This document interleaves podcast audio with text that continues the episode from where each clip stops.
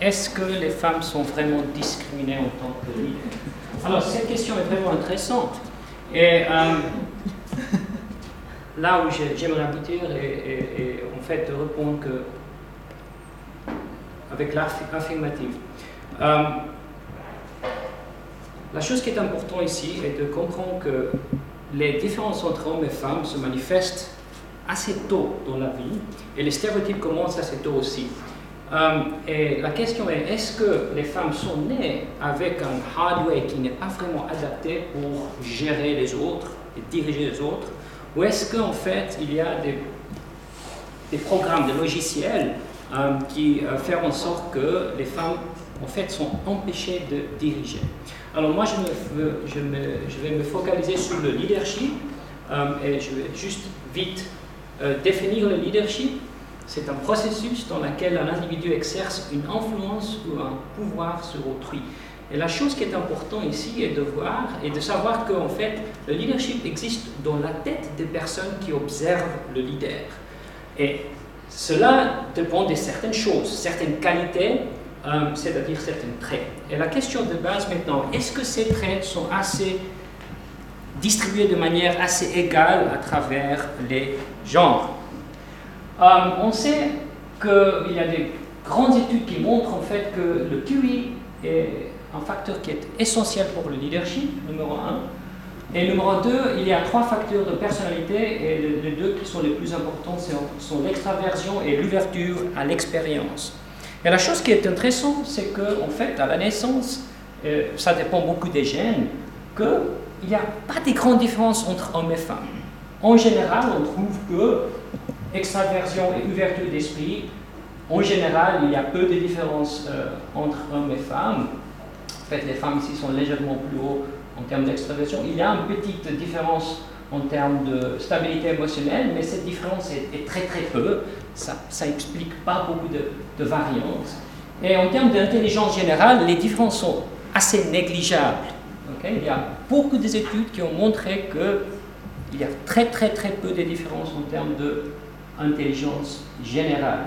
Euh, les femmes sont plus fortes dans ces dimensions-là de l'intelligence, ce qui est assez étonnant parce que ça va aussi contre certains stéréotypes que nous avons. Euh, et les hommes sont un peu plus forts que les femmes dans ces dimensions-là.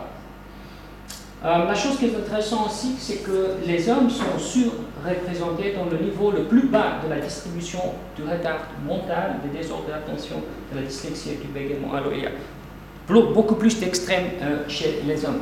Alors maintenant, la question qui est intéressante, c'est la question suivante. Alors si euh, les hommes et les femmes ont des différences négligeables concernant les facteurs qui sont liés au leadership, logiquement, nous devons trouver qu'on a une proportion approximativement égale entre hommes et femmes, là où il y a vraiment beaucoup de pouvoir.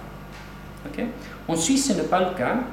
Juste quelques statistiques en termes de femmes euh, dont le Conseil national et le Conseil des États, les stats ont été assez lamentables il y a 30-40 ans. Mais on voit que ça monte, ça commence à bouger, mais c'est toujours très très peu et par rapport aux autres pays, on ne voit pas euh, beaucoup de progrès. En fait, le, progrès vient assez lentement. Alors pourquoi est-ce que c'est le cas? Est-ce que les femmes en Suisse sont génétiquement différentes des femmes des autres pays? C'est la question. Peut-être. Mais dans une recherche qu'on on fait maintenant avec euh, Marie Gangerfeld, doctorant qui est là, tu peux lever la main. Euh, et en contrôlant pour plusieurs facteurs macroéconomiques et économétriques, euh, c'est-à-dire euh, développement économique, qualité des institutions, c'est-à-dire les lois, certains biens géographiques, on a constaté que plus le pays, les, pays sont égalitaires en, termes de valeur, c'est-à-dire on a mesuré la culture et comment est-ce qu'on voit la distribution des tâches à travers les genres, plus on a trouvé que la proportion des femmes au pouvoir est grande. Et ça, c'était en fait des statistiques par le United Nations euh, Development Programme euh, en termes de pouvoir politique et économique. Euh, et les moteurs de cette relation plus la religion, si on a le temps, après on peut discuter pourquoi c'est le cas. Alors, plus le pays est religieux, plus la proportion des femmes baisse, et ça, c'est indépendant du type de religion. C'est ça qui est intéressant. Alors, ici, on observe qu'il y a une variation entre les pays. Plus les valeurs sont égalitaires, plus on trouve que les femmes euh, contrôlent des ressources dans l'économie euh, et, sont aussi euh, présentes dans le Parlement en Suède et dans les pays du Nord, c'est quasiment 50% des femmes. Alors si les pseudo-arguments biologiques sont vrais, c'est-à-dire que l'évolution explique pourquoi on a peu de femmes là-bas et en fait les femmes sont dignes de leur sort, puisque on observe et on peut attribuer euh, cette conséquence à l'évolution. Le fait qu'on observe une variance ci-dessus suggère que les femmes dans les pays égalitaires sont génétiquement différentes. Il n'y a aucune autre explication. Ce qui est absurde parce qu'en fait, euh, il n'y a quasiment aucune différence génétique entre les femmes ici et les femmes en Suède. Alors pourquoi donc est-ce qu'on trouve une très grande variation? Pourquoi est-ce que euh, les proportions varient entre les pays? Et en fait, la réponse est la culture nationale. Comme j'ai dit avant, le hardware est le même. La seule chose qui change à travers les pays, c'est le software, les programmations mentales qui ont fait la culture nationale. Et il y a plusieurs dimensions qu'on peut utiliser pour découper la culture. Une de ces dimensions, c'est si la culture est assez masculin ou pas. Si le pays est très macho, les hommes sont censés être dominants, compétitifs et ambitieux. Et les femmes sont censées être dociles, soumises, compréhensives, compatisantes et affectueuses. Et les différences, en fait, sont très floues ou très minimisées dans les pays qui sont assez égalitaires euh, et ça a bien sûr une conséquence sur l'accès des femmes aux postes de pouvoir. Alors la chose qui est intéressante ici, c'est le contexte, c'est-à-dire la, culture, la, culture, nationale, faire en sorte que euh, ce qu'on observe va varier et, et, par exemple, si le contexte est très masculin, euh, le, type de leader qu'on espère trouver dans une certaine situation va être très fortement relié au contexte. Alors si le contexte est très masculin, l'image que nous avons quand je dis pense à un leader, alors la première chose qui va venir dans l'esprit c'est un homme. ok? Alors le type est un homme, alors si la personne qu'on observe ne chevauche pas avec l'image, le leader type que nous avons dans la tête, euh, cette personne-là aura une évaluation négative parce qu'il n'y a pas une adéquation entre le type de leader et ce qu'on observe. Mais dès que le type de leader euh, chevauche avec ce qu'on observe, l'évaluation qui va découler là va être assez positive. Alors tout ça euh, euh, fonctionne d'une manière d'une manière sur le, comment dit-on, subconscious, subconsciemment. Euh, on ne réfléchit pas sur ces processus euh, et la seule façon qu'on peut vraiment euh, valider ces théories est de faire des expériences. et ce qu'on trouve, c'est en fait ces normes-là créent des stéréotypes dans deux manières. Numéro un, on a des attentes descriptives, c'est-à-dire quand on décrit une femme en général, on utilise des caractéristiques qui sont très féminines, et ça empêche les femmes d'apparaître en tant que leader, puisque quand on pense à un leader, on pense que le, le leader doit être un peu comme ça, dominant, compétitif, ambitieux. On a des stéréotypes sur les femmes, les femmes ne sont pas comme ça, les femmes sont dociles, soumises et compréhensives, alors on ne va pas élire des femmes comme leaders, on ne va pas sélectionner des femmes comme leaders. Mais dès que la femme viole ces stéréotypes et se comporte comme quelqu'un dominant, compétitif, ambitieux, euh, c'est là où elle va être en fait empêchée en termes de, euh, sur la façon dont elle, va être évaluée. Alors c'est possible qu'elle va être nommée comme leader, mais en fait, elle va être punie puisqu'elle elle viole certains stéréotypes. Alors, est-ce que maintenant cette théorie peut être validée? euh, et comment est-ce qu'on sait? Alors, je vais vous montrer quelques données, mais ce qu'on sait, euh, euh, en utilisant plusieurs approches expérimentales, c'est lorsqu'on applique le out of fit, c'est-à-dire quelqu'un qui n'est pas en adéquation avec le contexte, aux individus, et ça c'est hommes et femmes, mais moi je vais me focaliser sur les femmes bien sûr, les biens incluent évaluation négative, dévaluation de la performance, euh, déni de, crédit quand excès de l'organisation et discrimination dans les décisions liées à la sélection, euh, salaire et des choses comme ça. Et la chose qui est intéressante, c'est parce que la plupart des contextes, des conséquences, là où il y a vraiment du pouvoir, sont plutôt masculins, c'est les femmes, les femmes qui font en fait une mauvaise pioche.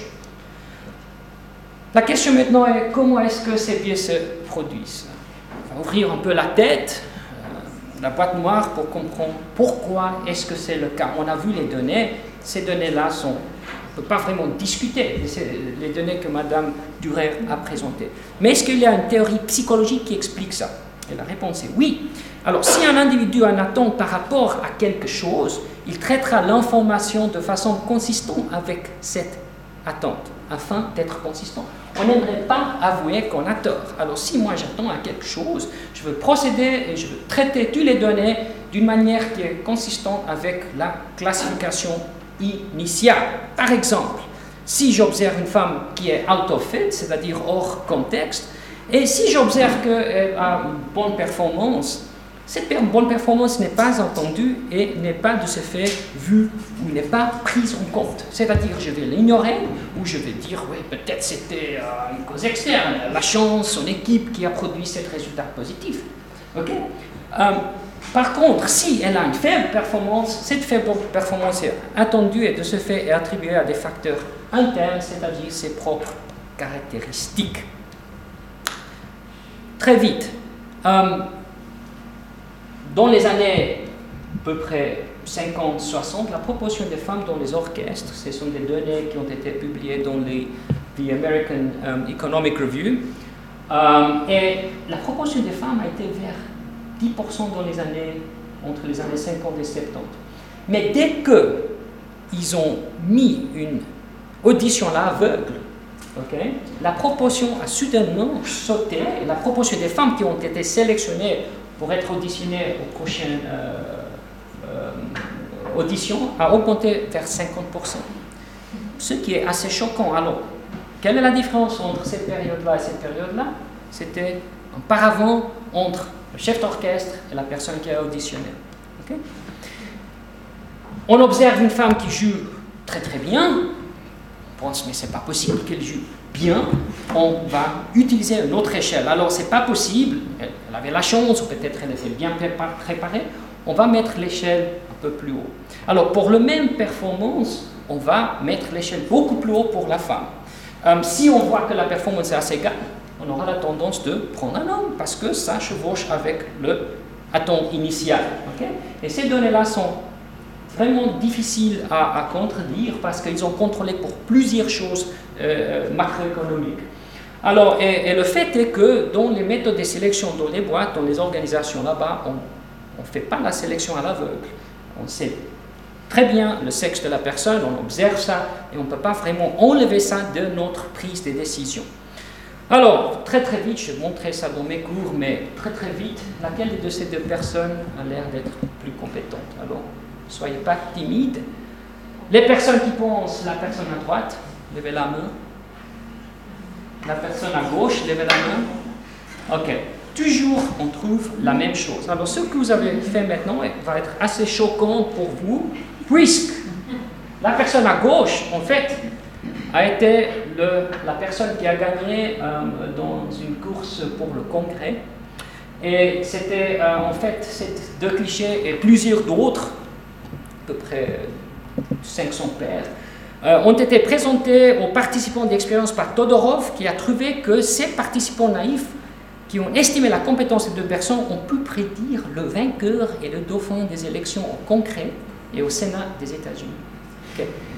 Maintenant, ça c'est très très choquant. Dans une variation de l'expérience, les participants ont été exposés aux clichés pour une seconde.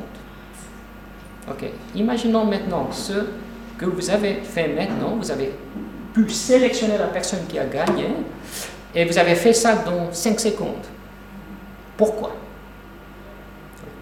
Alors si la théorie théorique est, bonne, euh, la théorie dit qu'on a certaines attentes euh, concernant certaines caractéristiques pour certaines personnes dans un certain contexte. Alors si cette personne montre qu'il a les caractéristiques qui chevauchent avec la personne type, on va traiter les données d'une manière consistante avec la classification initiale. Alors, indépendant de ce qu'il a dit, ses valeurs, ses positions politiques, vous avez pu sélectionner la bonne personne. Exactement comme les étudiants aux États-Unis, moi je ne pouvais pas croire ces données. Je refais la même, expérience, on a pu prédire les résultats euh, dans le Parlement en France, euh, euh, avec les étudiants ici en Suisse. On va refaire cette expérience avec des petits-enfants. Et on a fait un pilot il y a deux jours. Incroyable, les enfants, ils ont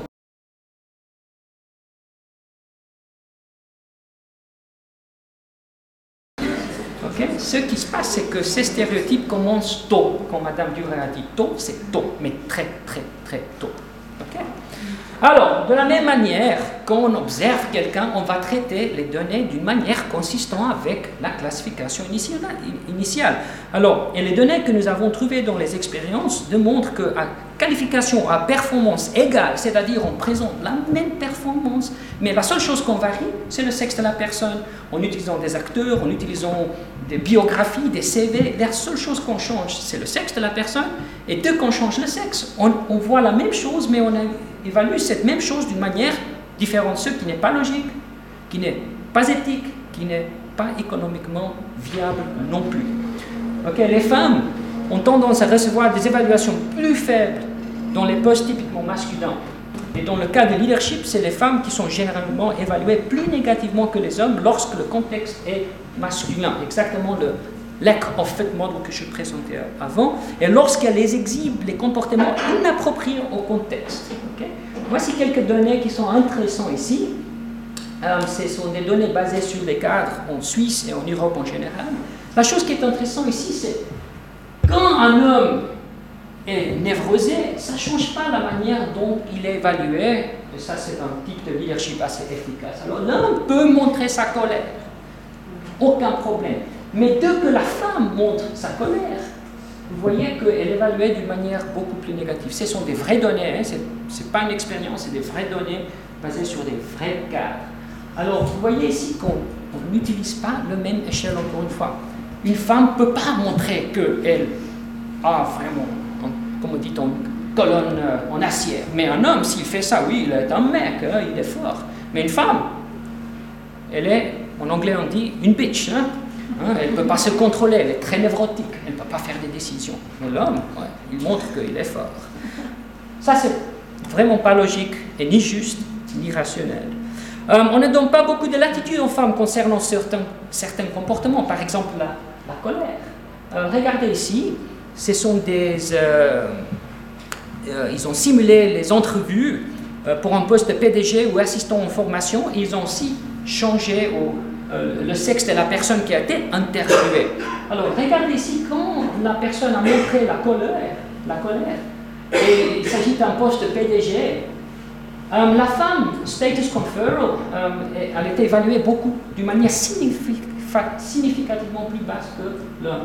Le salaire initial qui a été proposé était sensiblement plus bas. compétence beaucoup plus bas et elle était complètement out of control, colérique. On a trouvé quasiment les mêmes tendances quand il s'agit d'un poste low rank, euh, mais quand il avait euh, le contexte no emotion, ils ne ont pas montré la colère, on trouve encore une fois une discrimination qui n'est pas juste. Ils ont eu exactement le même CV, ils ont répondu exactement la même manière aux questions, mais la seule chose qu'on a varié, c'était le sexe de l'acteur et c'est vraiment bizarre qu'on ne peut pas prendre une décision d'une manière qui est logique et éthique. Et c'est fait encore une fois que les stéréotypes qui ont été introduits très très tôt euh, dans la vie des personnes et qui persistent. Et la chose qui est intéressante euh, est quand on mesure le... Oups, je dois être euh, prudent parce que il y a quelques semaines, j'ai dit quand on mesure le sexe de, de participants et je vais dire quand on mesure le genre de participants, c'était devant Madame Jacoli de c'est ça qui était. Euh, c'est que les, stéréotypes sont également partagés entre hommes et femmes. Il n'y a aucune différence qu'on met comme covariable dans, l'équation de régression, l'équation statistique. Aucune différence. C'est-à-dire que ces stéréotypes sont partagés également entre hommes et femmes. Les femmes ne sont pas plus ou moins indulgentes que les hommes. Même chose. Et elles ne sont même pas conscientes que de ce qui se passe qui est, assez intéressant. La performance d'une femme est récompensée lorsque le feedback sur la performance est très spécifique. Et quand c'est indubitable, c'est-à-dire que oui, elle est bonne, elle est bonne, elle est bonne, elle est bonne, elle est bonne, elle est bonne, après certaines, euh, dix fois, après on doit changer notre avis parce que c'est pas possible qu'on mette hein, ce, ce position initiale. Alors, par exemple, dès qu'on dit que la femme était dans le top 2% des, des, personnes, et ici ils ont présenté un binôme de personnes qui ont travaillé sur euh, certaines tâches, et après ils ont demandé aux évaluateurs d'évaluer la compétence, l'influence et le leadership de ces deux personnes.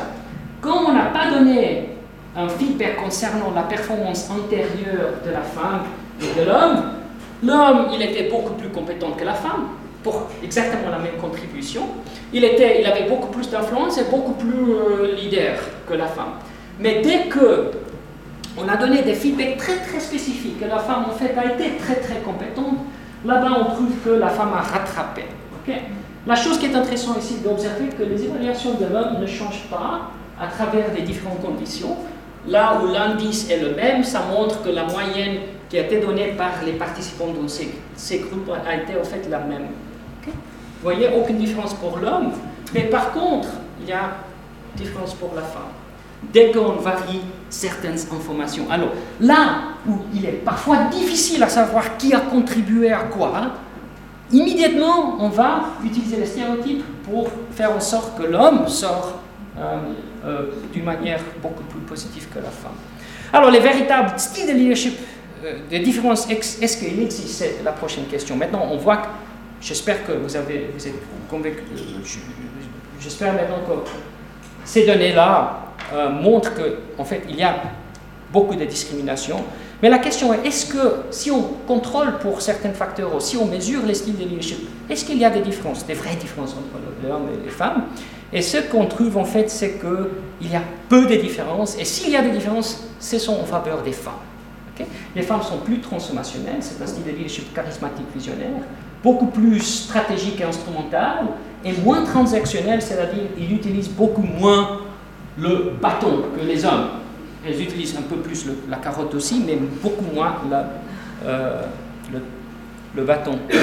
Euh, il y a des très, très, grandes études qui ont été faites. Euh, ici, on a l'étude d'Aisley. 29 000 cas.